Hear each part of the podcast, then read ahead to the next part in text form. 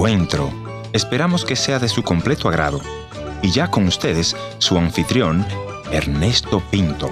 Uno de mis sueños antes de llegar a la presencia del Señor ha sido entrenar y capacitar pastores y líderes de iglesia para restaurar los valores de Dios en la familia. La familia es el núcleo que está siendo destruido todos los días por el enemigo y la iglesia tiene que capacitarse, prepararse para enfrentar esta área que tanto nos necesita.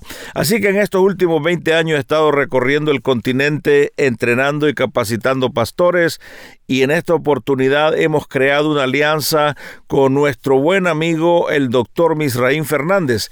Él va a presentar el proyecto, pero queremos decirle que queremos alcanzarles a ustedes que están en el liderazgo, en el pastorado, para que sean consejeros, para que sean entrenados para aconsejar a las familias en su comunidad. Así que vamos a la conversación con nuestro buen amigo Misraín Fernández.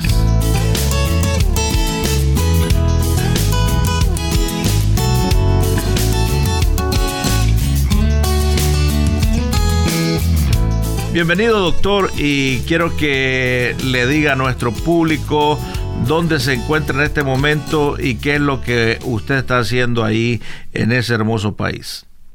Gracias, doctor Ernesto Pinto. Un privilegio, créanme, es un honor el poderles enviar un saludo desde la cuna maya.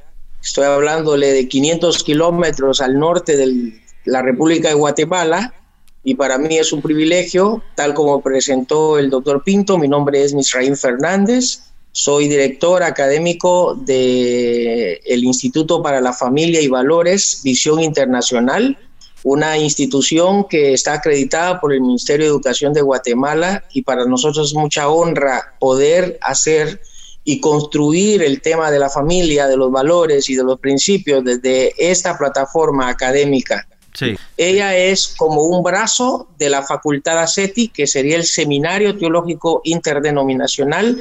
Dentro de esa este, eh, grande institución, sí, está por debajo esta, este Instituto para la Familia y Valores, que exclusivamente se hizo con la finalidad de poder paliar, apoyar a todas las familias eh, que están pasando por un mal momento o certificar a nuestros pastores que bregan constantemente con los matrimonios de la iglesia y de la sociedad. ¿Y ACETI también está eh, unido a otra universidad en Guatemala?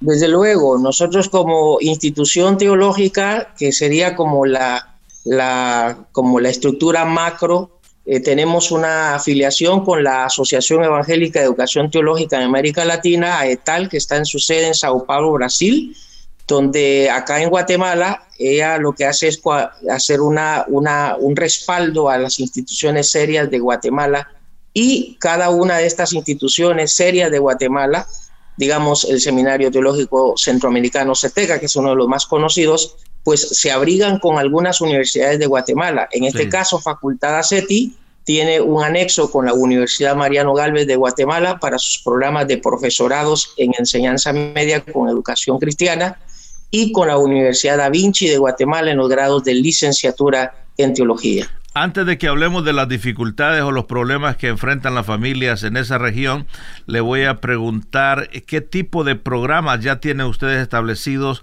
en relación a la consejería familiar.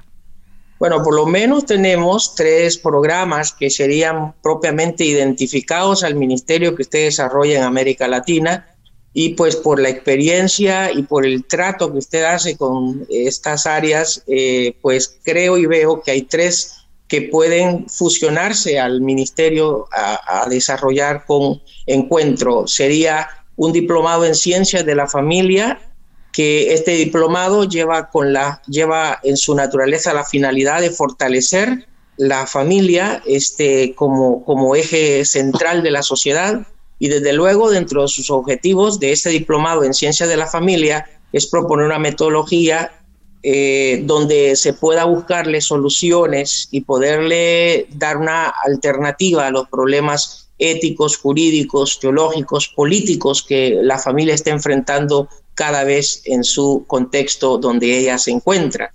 Dentro de ese pensum encontramos pues temas como familia, religión y valores, familia, educación, psicología de la familia, teología de la familia, fe y bioética, entre otros temas que, están dentro de este mm. diplomado. Luego tenemos ya un programa un poquito más intensivo que sería un técnico y dentro de ese programa del técnico este, en consejería y atención pastoral de la familia, pues ya encontramos un poquito de mayor fuerza y en ese programa del técnico vamos a ver temas como consejería pastoral, violencia intrafamiliar, sexualidad humana, terapia matrimonial, psicología de la salud, consejería financiera, intervención en crisis, teoría de la depresión y codependencia, teología bíblica para consejeros, resolución de conflictos, entre otros temas. Y luego tenemos un tercer técnico, que es un técnico este, en ciencias de la religión para con énfasis en educación, con la finalidad de apoyar a los mentores. Y ya aquí, sin duda, ya hacemos una, una mística entre la sociología de la religión, la sociología de la familia, como la didáctica y planes entre la educación en valores, principios e interpretación bíblica, desarrollo humano integral, religiones comparadas, pedagogía de la familia, etcétera. Estos temas abarcarían este, esta tercera área como técnico en ciencias de la religión.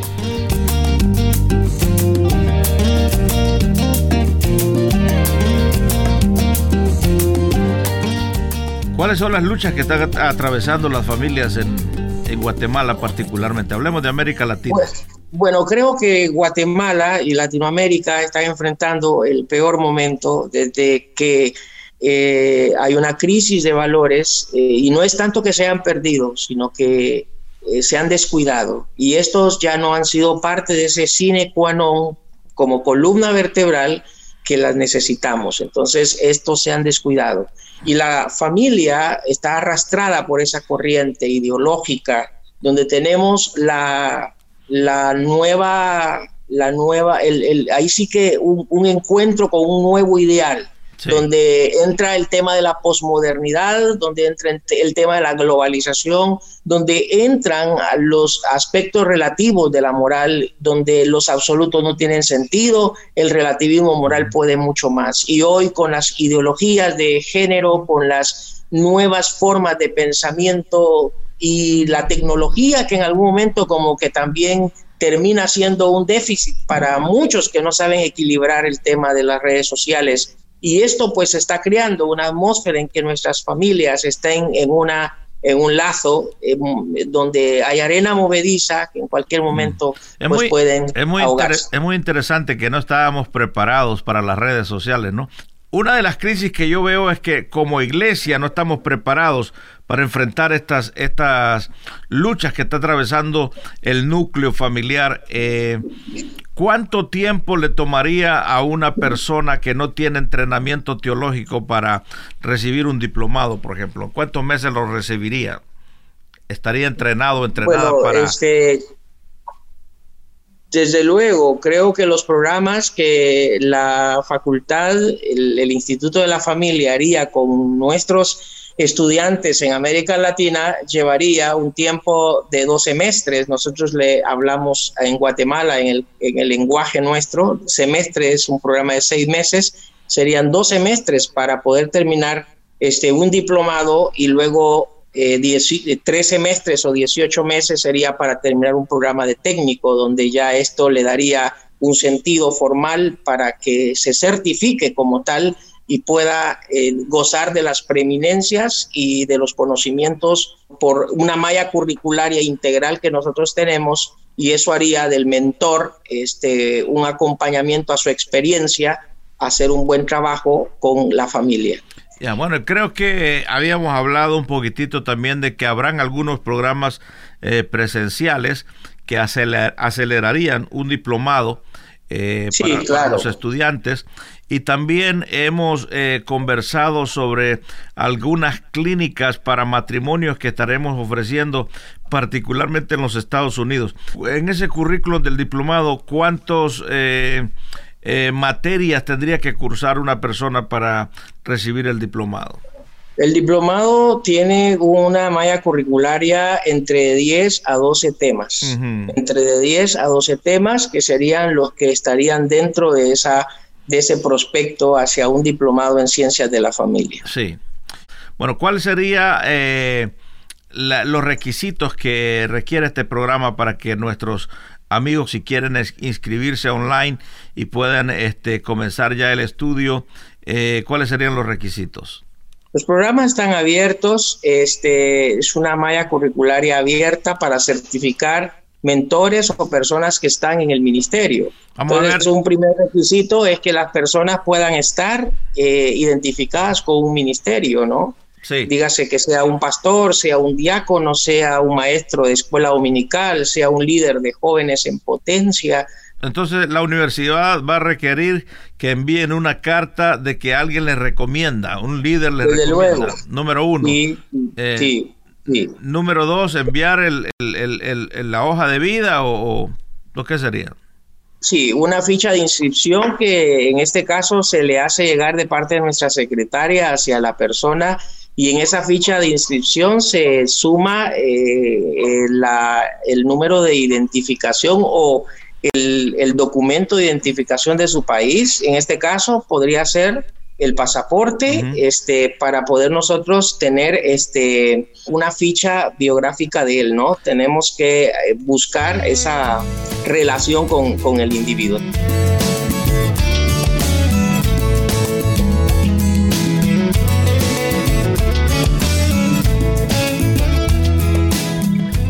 Tome la oportunidad para enviarle un mensaje a aquel pastor que está tal vez eh, desanimado, tal vez por todo esto, al haber cerrado, tener que cerrar la congregación.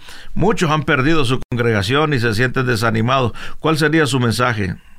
Pues creo que el contexto del apóstol Pablo, este, hay un eslogan que él dijo, nada me separe del amor de Cristo. En ese contexto en la que Pablo escribe esto, estaba pasando un momento muy delicado.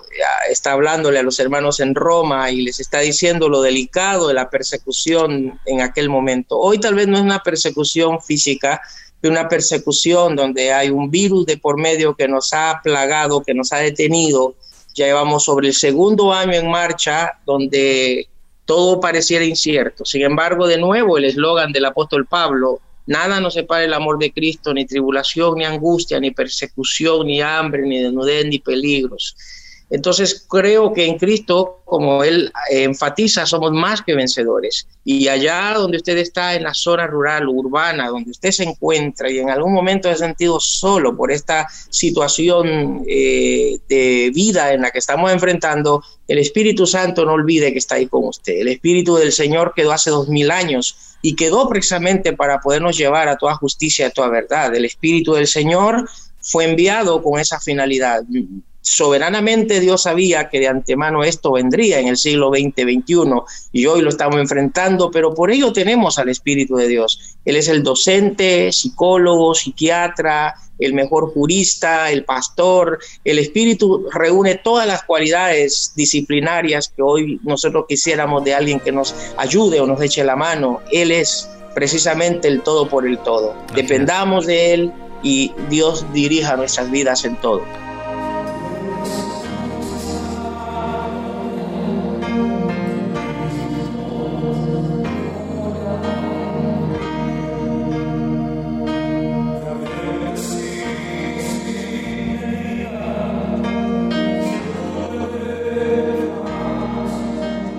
Gracias por haber estado en la sintonía de este tu programa Encuentro y te voy a agradecer que me visites en el www.encuentro.ca.